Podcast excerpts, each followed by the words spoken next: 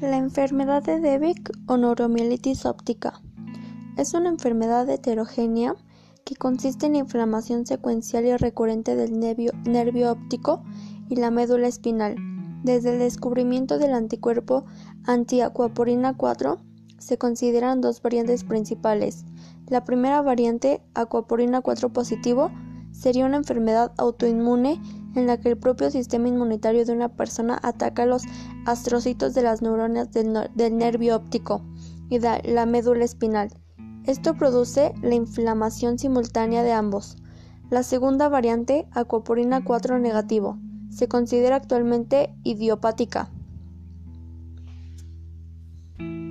Normalmente causa ceguera, a veces permanente, también causa debilidad o parálisis en brazos